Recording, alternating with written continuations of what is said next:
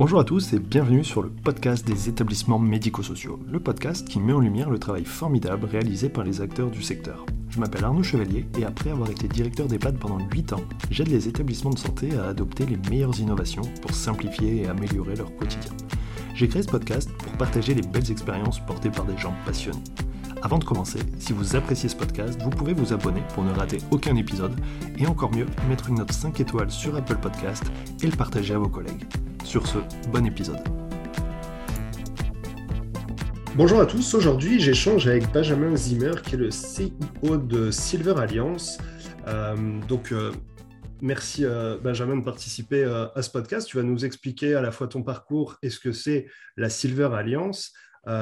juste pour introduire, on en parlait juste avant, je pense qu'en fait, quand je regarde ton parcours sur LinkedIn, tu es certainement euh, l'expert numéro un de la Silver Economy avec euh, tout ce que tu as pu faire.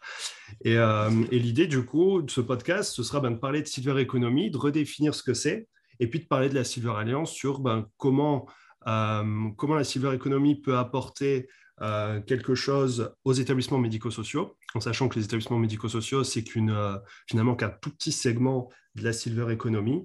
Et, et, la Silver Economy, quand on est en tout cas directeur d'EHPAD ou directrice, on a énormément en tout cas pour ma part, euh, de préjugés. Ce qui est assez mm. marrant parce que finalement, tout le monde a des préjugés envers les EHPAD, ce qui énerve énormément les, directeurs d'EHPAD. Et, euh, les directeurs d'EHPAD ont des préjugés sur la silver economy. Donc, euh, donc ça peut faire un échange assez intéressant. voilà, du coup, avant de commencer, je te propose de te présenter. Bah, bonjour Arnaud, enchanté de participer à ce podcast. donc Benjamin Zimmer, je suis effectivement euh, directeur associé euh, de l'entreprise Silver Alliance. C'est comme son nom l'indique, euh, c'est une alliance de marques, de marques comme Audica, comme O2, comme, comme comme Doro, comme les Seigneurial, comme Easy Shower, des entreprises dont on a certainement déjà entendu parler quand on est gestionnaire d'un EHPAD, directeur d'un EHPAD, président d'un groupe d'EHPAD ou intervenant dans un EHPAD. Euh, donc notre, notre ambition, elle est, elle est très simple, c'est de pouvoir apporter toutes les solutions en confiance pour que, que chacun puisse rester le plus longtemps possible en autonomie et vivre le plus longtemps possible en bonne santé euh, à domicile. Euh, et donc, comme il n'y a aucune entreprise au monde qui est capable de faire et de répondre à tous les besoins, tous les services qu'aurait besoin une, une personne âgée, voire son aidant, eh ben, il a fallu créer un modèle où on puisse le faire. Et ce modèle, pour le moment qu'on a trouvé, qui nous semble être celui le plus pertinent, c'est celui d'une alliance de marques euh, avec euh, des, valeurs très fortes. C'est-à-dire que pour rentrer dans notre alliance de marques, il faut que toutes les autres marques aient accepté à l'unanimité chacune des marques qui rentrent.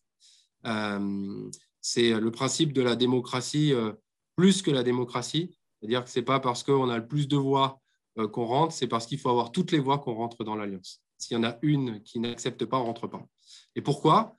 Bah, Tout simplement euh, parce qu'on a besoin de donner de la confiance à des personnes âgées qui, euh, qui en ont parfois perdu, et parfois c'est leur famille, parce qu'on sait aussi très bien, et notamment quand on est gestionnaire d'un EHPAD, que les choix ils sont souvent aussi orientés, décidés en famille, qu'ils ne se font pas tout seuls quand on est une personne âgée, et qu'il faut apporter le plus d'informations possible des informations crédibles qu'on puisse vérifier pour prendre les meilleures décisions pour soi ou, pour euh, la personne qu'on veut accompagner. Ok, c'est très clair. Alors, avant d'aller plus en détail sur, euh, sur, euh, sur cette alliance de marque, toi, à titre perso, comment tu es arrivé sur ce sujet-là de la silver economy, de, des personnes âgées en fait? Alors, c'est une très bonne question. Bah, c'est très simple en fait pense que je suis très altruiste. Euh, j'ai des, facilités. Euh, euh, j'ai eu des facilités à l'école, donc ça m'a permis de faire une grande école d'ingénieur. mais je ne l'ai pas fait pour faire la grande école ou faire plaisir à mes parents. Ce qui m'intéressait, moi, c'était de pouvoir changer le monde, en tout cas avec beaucoup d'humilité, participer au changement du monde. Et en fait, assez tôt dans ma, dans ma vie personnelle, j'étais confronté au monde du handicap. Euh, un de mes meilleurs amis est amputé tibial. Et euh, alors, c'est congénital, donc il est né comme ça. Et, lui, pour lui, les personnes handicapées, c'est celles qui ont deux pieds et pas celles qui n'en ont qu'un, euh, puisqu'il ne sait pas ce que c'est que d'avoir deux pieds. Et donc, déjà, rien que ça, ça fait bizarre de l'entendre, mais c'est aussi ce que parfois on peut entendre dans le monde du handicap. Et de fil en aiguille, en fait, bah, il a fait du surf, il a créé une association qui s'appelle Vague d'Espoir, il a fait pratiquer les sports de glisse, le ski, le ski nautique, enfin tous les sports qu'on connaît sur l'eau sur ou sur la neige, à des personnes dites invalides.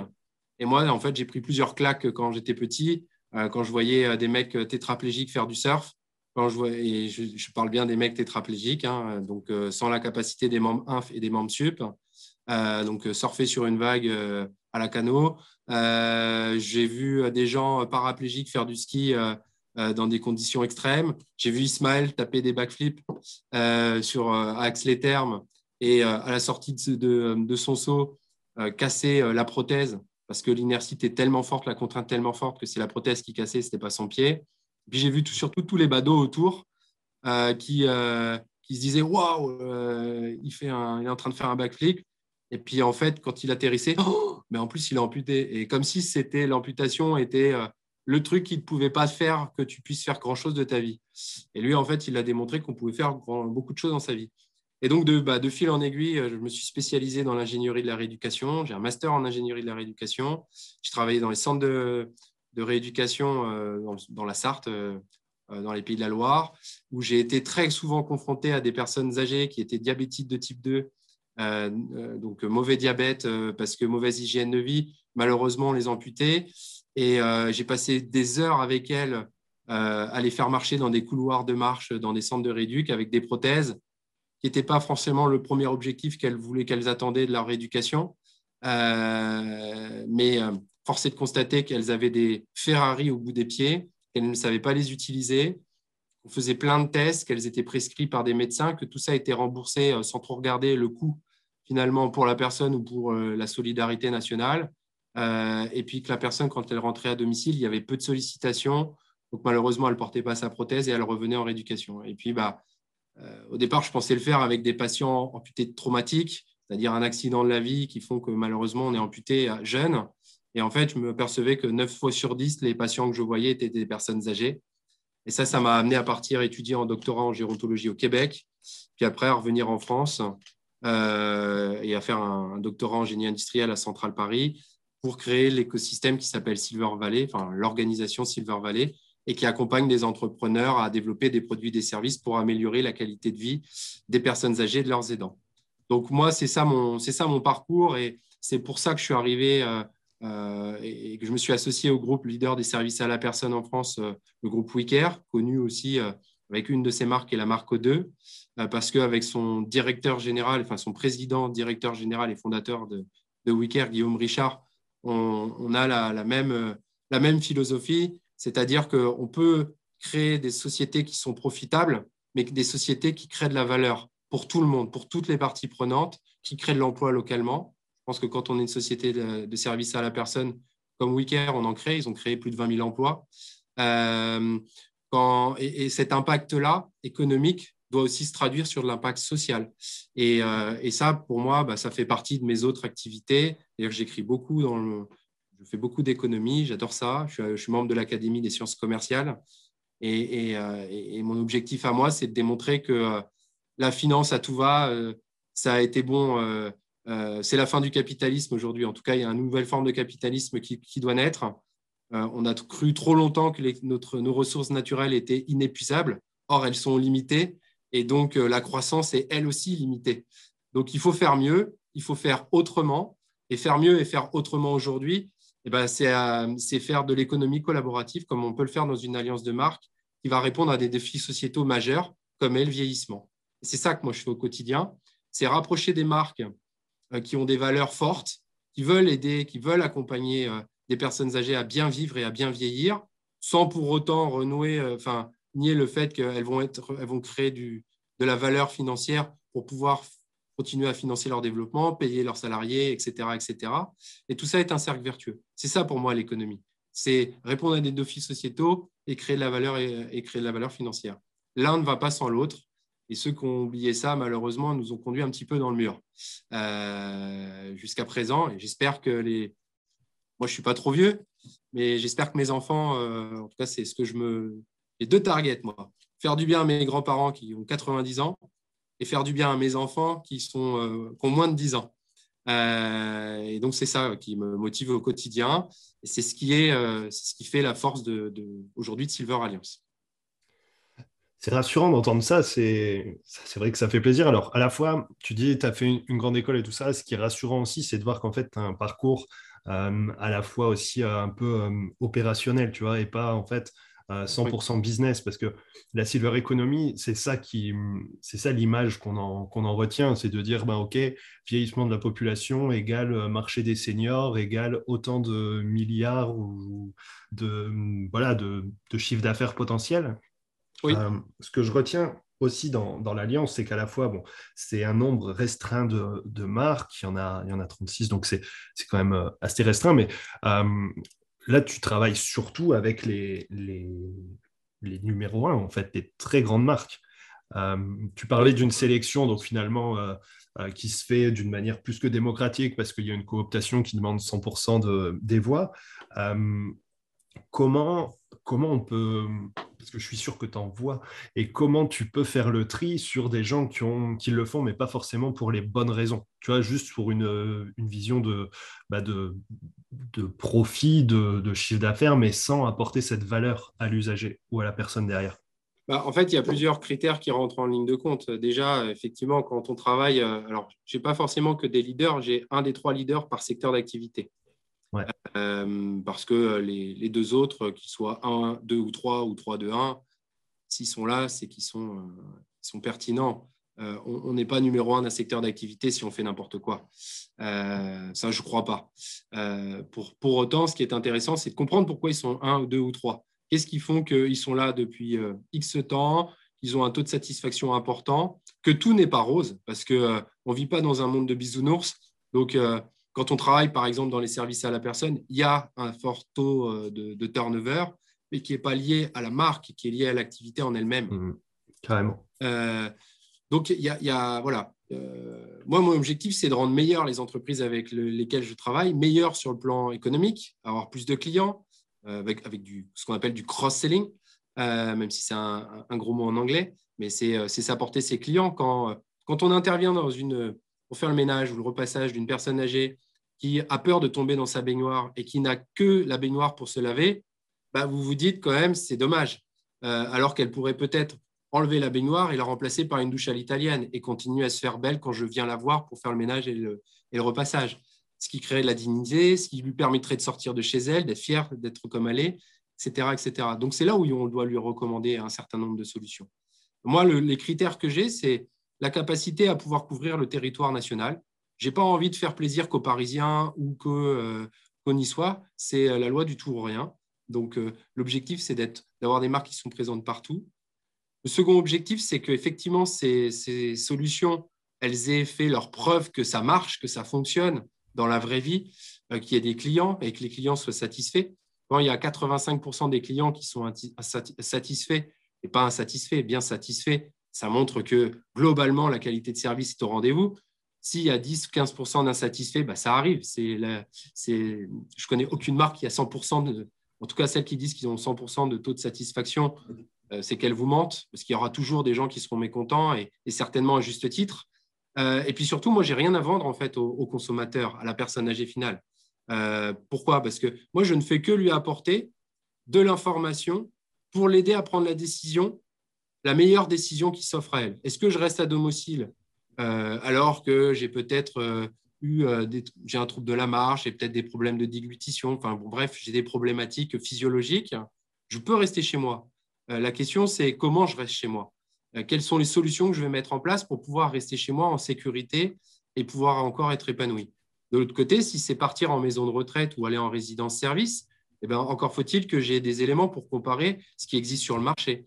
Donc, c'est des entreprises comme Papi Happy avec lesquelles on travaille qui sont capables justement de faire ce type de, de, rendre ce type de service. Et moi, un peu comme vous voyez derrière moi, je ne fais qu'assembler des pièces d'un puzzle. Euh, Sauf que ce qui est difficile, c'est de trouver les pièces du puzzle.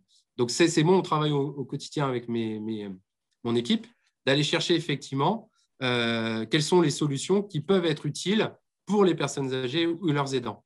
Je dis bien leurs aidants parce que quand on est gestionnaire d'un EHPAD, d'un établissement médico-social, euh, on est à la fois le, directeur de la structure, on est celui qui paye les prestataires, on gère les factures, on est celui qui est responsable de l'animation, on est celui qui est responsable aussi du lien social, de la vie sociale de cet établissement, et puis de, son, de ce lien de cet établissement avec euh, l'extérieur, la collectivité. Donc, ça, nécessite d'avoir beaucoup de compétences, et on sait tous que de plus en plus, les personnes âgées qui fréquentent ces établissements euh, ont de plus en plus de maladies, arrivent dans des situations des fois un peu plus compliquées qu'on avait l'habitude de voir, et ça, ça ne va pas s'améliorer avec le temps.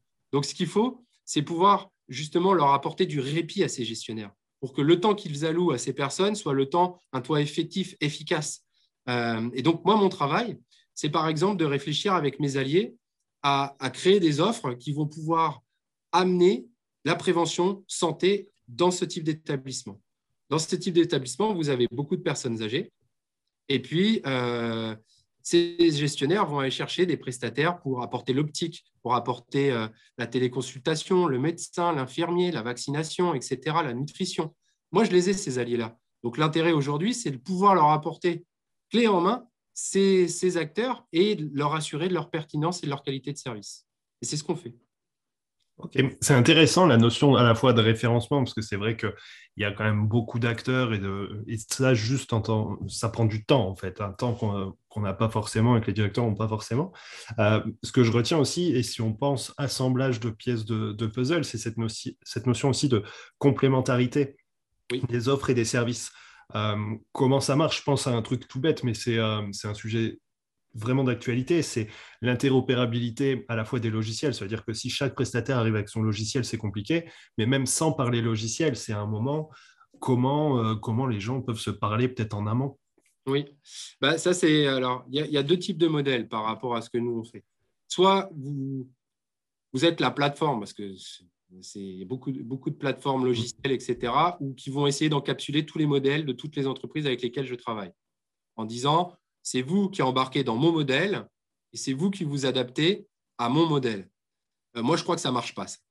Parce que euh, le modèle des services à la personne, le modèle de l'audition, le modèle de l'optique, le modèle de la pharmacie, le modèle de la garde de nuit, etc., etc., bah, ce sont des modèles économiques différents. Alors certes, elles ont toutes un point commun, ces entreprises, c'est qu'elles vendent et elles commercialisent des solutions à des clients qui se ressemblent, euh, mais pour autant, leurs modèles sont différents. Donc, on ne peut pas développer un, enfin, leur dire de se, de, se plugger à un seul modèle unique parce qu'on a défini une plateforme et que c'est comme ça qu'on posé.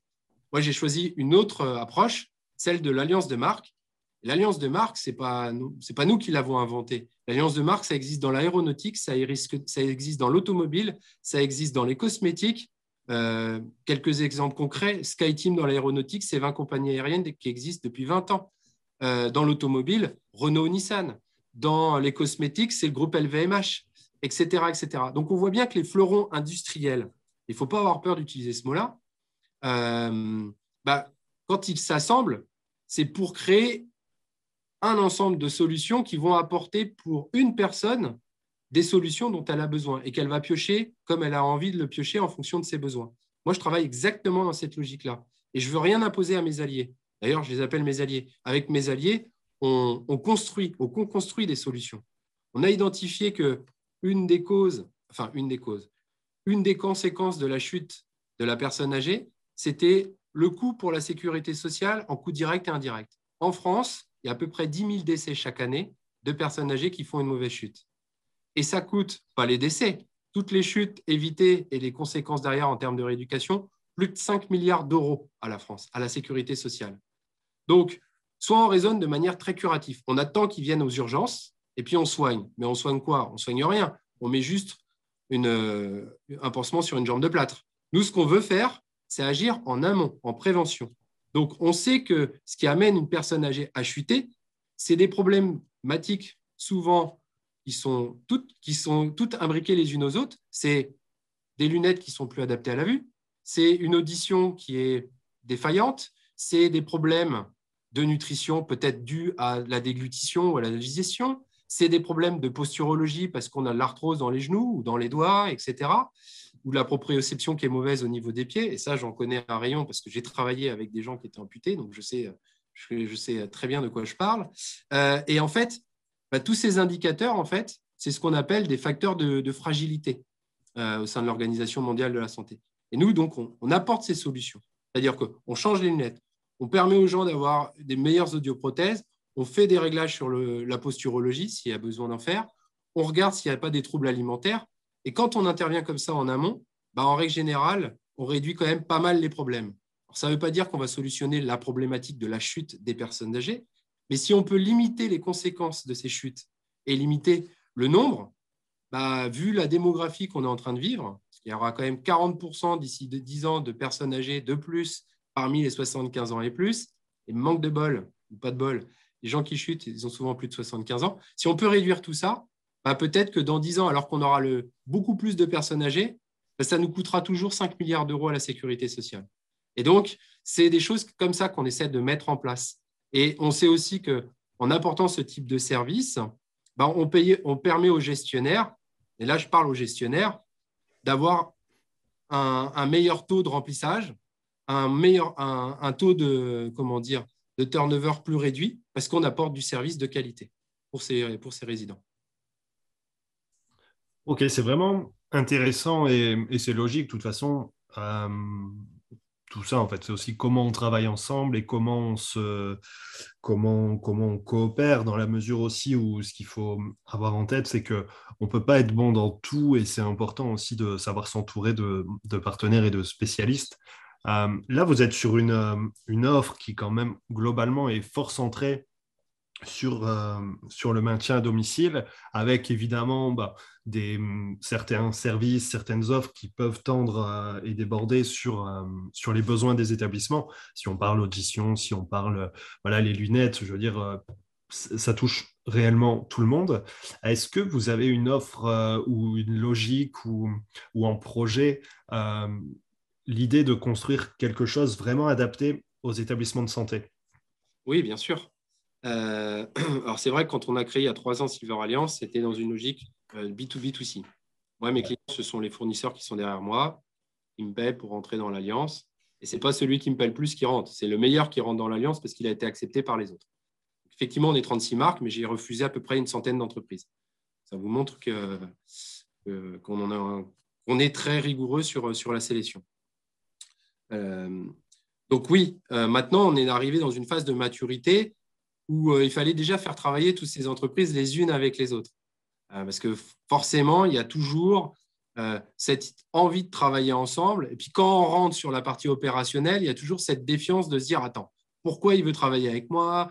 Qu'est-ce qu'il veut faire? Est-ce qu'il ne va pas me piquer mes clients, etc. Alors qu'on n'est pas là pour se piquer des clients. Et puis 36, mine de rien, se fait du monde autour de la table ça fait du monde. Ça représente 30 000 salariés. Hein. Euh, donc, ça fait, euh, alors évidemment, je ne parle pas aux 30 000 salariés, mais ça fait effectivement beaucoup de directeurs marketing, euh, beaucoup de dirigeants d'entreprise avec qui il faut que je travaille au quotidien en fonction de la manière dont ils ont vécu la crise, de leurs problèmes en interne, etc. Donc, oui, mon temps à moi n'est pas forcément le temps à eux. oui, bien sûr. Il faut... Chacun ses préoccupations et ses priorités aussi, ce qui est normal. Exactement. Donc mais ça fait partie du, du jeu.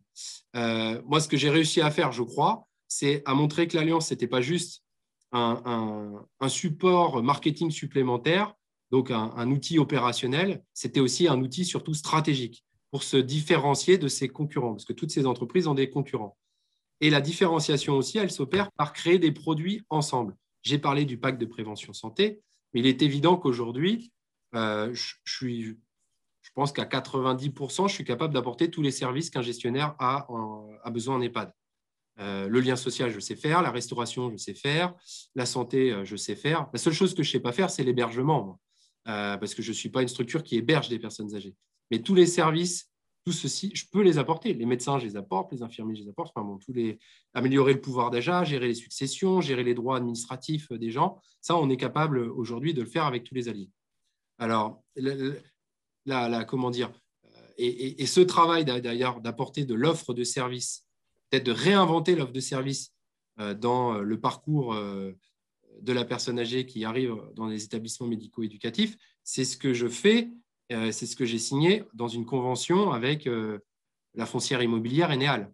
je travaille aujourd'hui avec cette foncière immobilière qui appartient à Action Logement pour aider les gestionnaires de résidence autonomie ou d'EHPAD à peut-être revoir leur offre de service.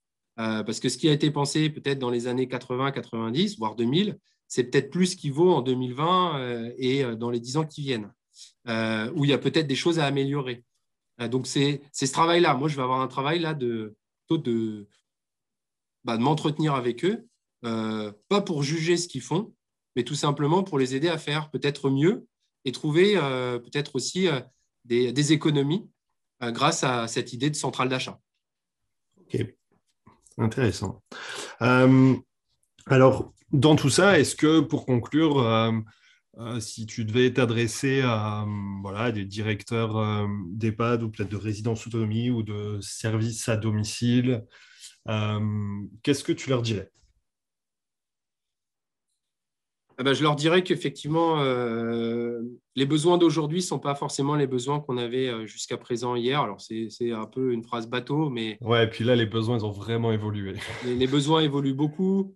Euh, on le sait qu'un certain nombre d'établissements se retrouvent aujourd'hui dans des déserts médicaux. Donc, comment apporter cette offre de services de santé alors qu'autour, le territoire s'est appauvri d'un point de vue économique, que des entreprises ont fermé, que des malheureusement, des cabinets médicaux ont fermé parce que faute, euh, faute de trouver euh, des, des activités. Ah, aujourd'hui, justement, moi, je suis en capacité de leur apporter ce, type de solution. Euh, je suis, alors, sans leur, sans leur vendre mondes et merveilles, je pense qu'aujourd'hui, on est capable d'apporter une vraie offre de santé, typiquement pour, pour ce type d'établissement. Après, c'est sur penser les, les, 10 ans qui viennent ou les 20 ans qui viennent.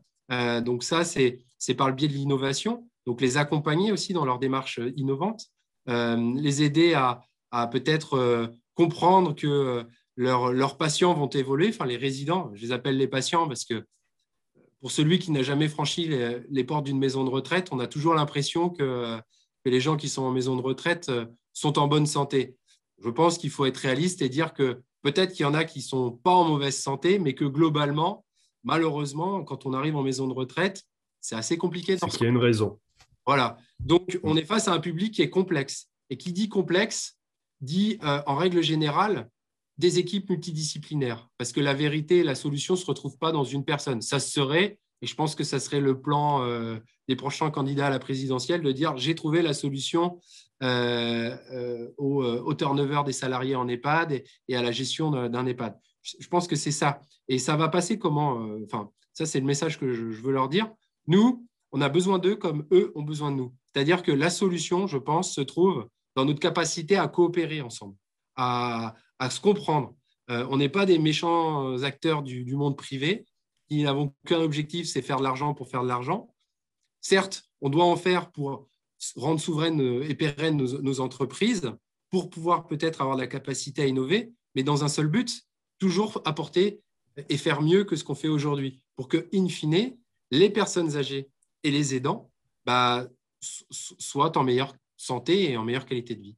Donc, je pense que ça passe nécessairement par, euh, par des discussions, des, euh, des, échanges entre nous pour apprendre à se connaître. On, est, on, on, forme euh, un tout cohérent et on a besoin des uns et des autres pour apporter le meilleur. je dirais, enfin, j'en suis convaincu qu'on va tous vieillir et qu'autour de nous, les gens vieillissent, nos proches, nos parents, etc.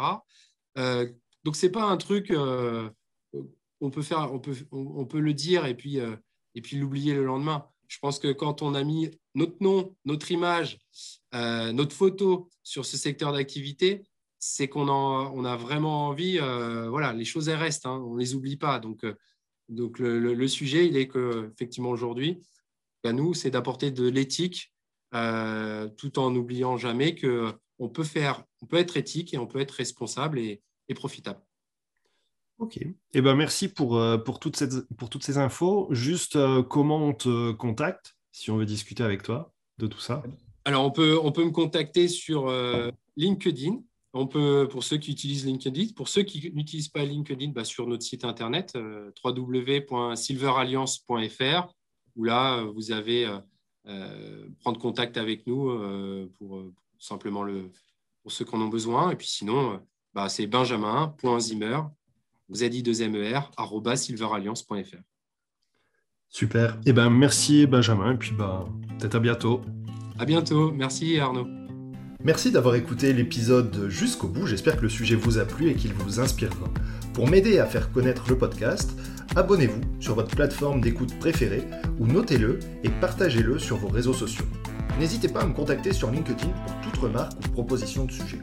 Bonne journée et à bientôt sur le podcast des établissements médico-sociaux.